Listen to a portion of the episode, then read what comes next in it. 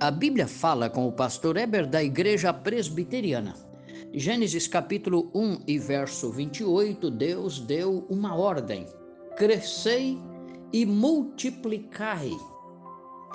Você sabia que tudo que Deus abençoa cresce e multiplica desde o início da história, quando Deus deu esta ordem, tanto nas atividades, nos afazeres, na convivência familiar, o casal precisa crescer, isto é, viver melhor, cada vez melhor.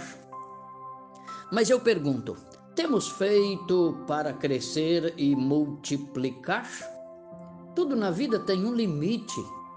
Por exemplo, Golias foi um homem que cresceu a quase 3 metros de altura. Até a nossa altura tem um limite.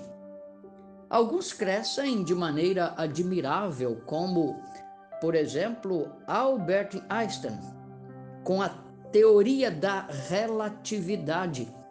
Este homem formou em pedagogia aos 22 anos, doutorado aos 26 anos, um homem de mente brilhante.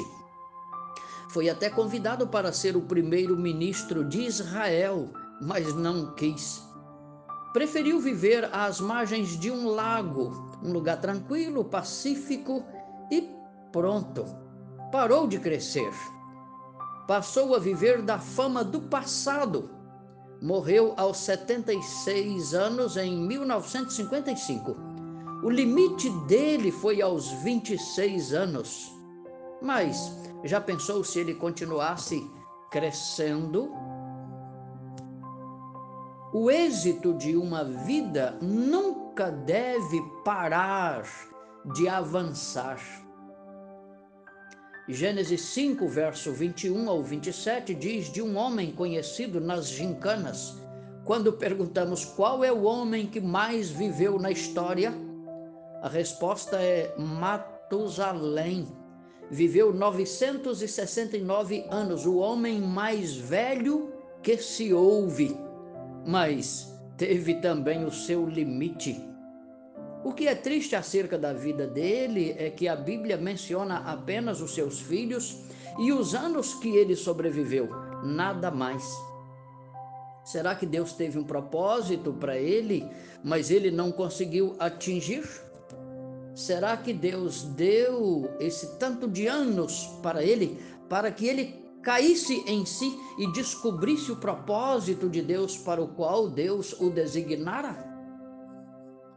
No Salmo 92 e o verso 12 diz assim: Os justos florescerão como a palmeira, crescerão como o cedro do Líbano, plantados na casa do Senhor, florescerão nos átrios do nosso Deus, e mesmo na velhice darão fruto. Olha só, e mesmo na velhice darão fruto, permanecerão viçosos e verdejantes para proclamar que o Senhor é justo.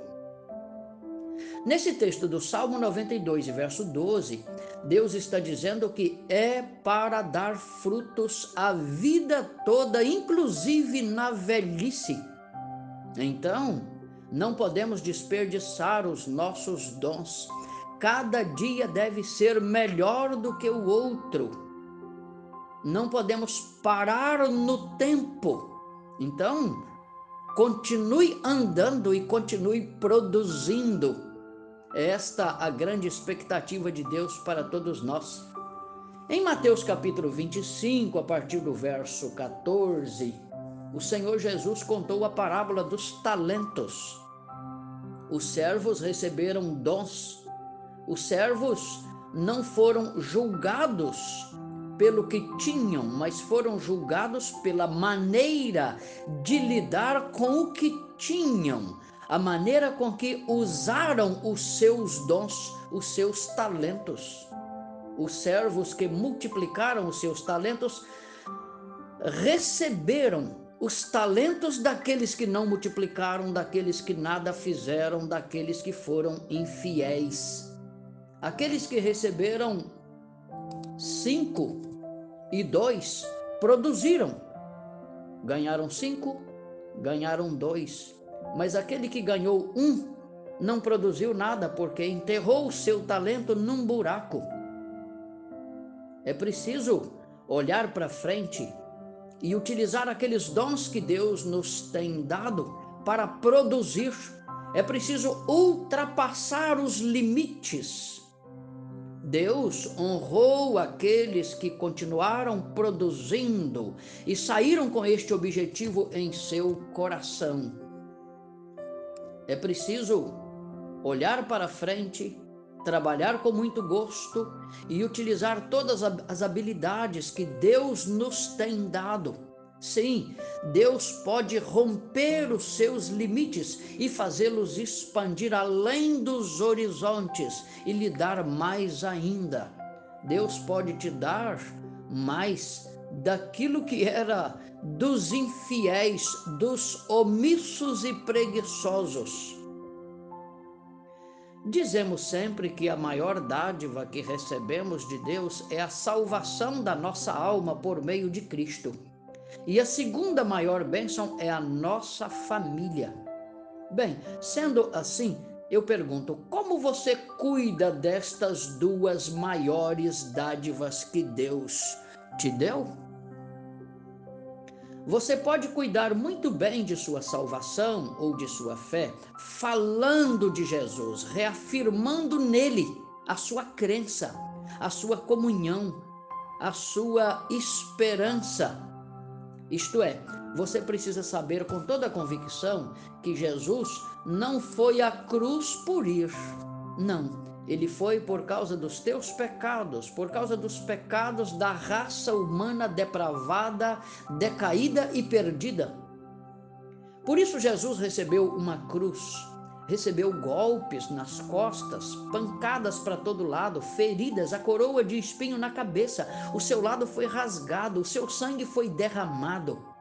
Ele recebeu prego nas mãos e nos pés para livrar você do teu pecado, da condenação e das chamas. Então você precisa valorizar isto que Jesus fez por você. E você precisa falar de Jesus e falar que você foi salvo para as pessoas. Você precisa olhar para a cruz. A cruz precisa ser o seu lugar. O seu lugar precisa ser pertinho daquele que morreu na cruz para te salvar. Os salvos precisam valorizar a sua salvação e falar todo dia e com todos do Salvador, daquele que te salvou. Isso mostra a riqueza que Deus tem dado à tua alma por perdoar, te salvar e te dar esperança da vida eterna. Este é um legado cristão que você não pode escondê-lo, mas precisa florescer nele, precisa divulgá-lo, precisa expô-lo, precisa gritar com todos que você é salvo porque você conheceu a Cristo como teu Salvador. E você precisa falar que Jesus morreu na cruz para salvar tua alma dos teus pecados e para trazer alívio, descanso e esperança para a tua vida com Deus. É assim que Jesus espera.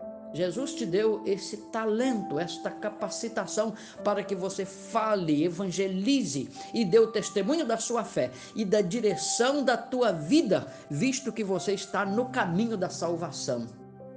É assim que Deus espera de você. Eu quero concluir e te dizer o seguinte: em primeiro lugar, nunca podemos parar de crescer. O impacto que causamos continua nos outros. Então, nunca enterre o seu dom. Seja bom na tua fé, seja bom no teu curso, na tua profissão, na tua família e desenvolva mais e mais em cada uma destas áreas. Em segundo lugar, seja uma benção impactante no teu lar e na tua família. Cuide bem da tua família. Uns vão produzir dez, outros vão produzir cinco, outros vão produzir dois, mas nunca seja como aquele que enterrou o seu talento e devolveu apenas o que recebeu. Procure dar mais, procure colaborar mais, procure compartilhar, procure se entregar pelas pessoas, ter interesse e oferecer a sua bondade, o seu amor, a sua paciência e a sua inteligência para ajudá-las na tua casa. É preciso viver juntos, ler a Bíblia juntos, orar juntos, conversar juntos. É preciso ir ao templo adorar a Deus juntos e trabalhar juntos com um só objetivo: o de engrandecer e louvar o nome do Senhor nosso Deus. Em terceiro lugar, eu quero te dizer: avance e avance muito no reino de Deus e para Deus. É preciso produzir, faça algo para Deus enquanto tens tempo. Amanhã pode ser muito tarde. Você precisa seguir a Deus nesta jornada que te leva à eternidade. Então prepara muito bem, cuida muito bem de tua alma diante de Cristo firma-te nele e ajude as pessoas nesse mesmo objetivo santo e eterno. Que Deus o abençoe. Venha conosco na Igreja Presbiteriana, queremos ajudá-lo a se integrar mais no reino de Deus. Venha conosco. Deus o abençoe e tenha um ótimo dia no nome do Senhor Jesus. Amém.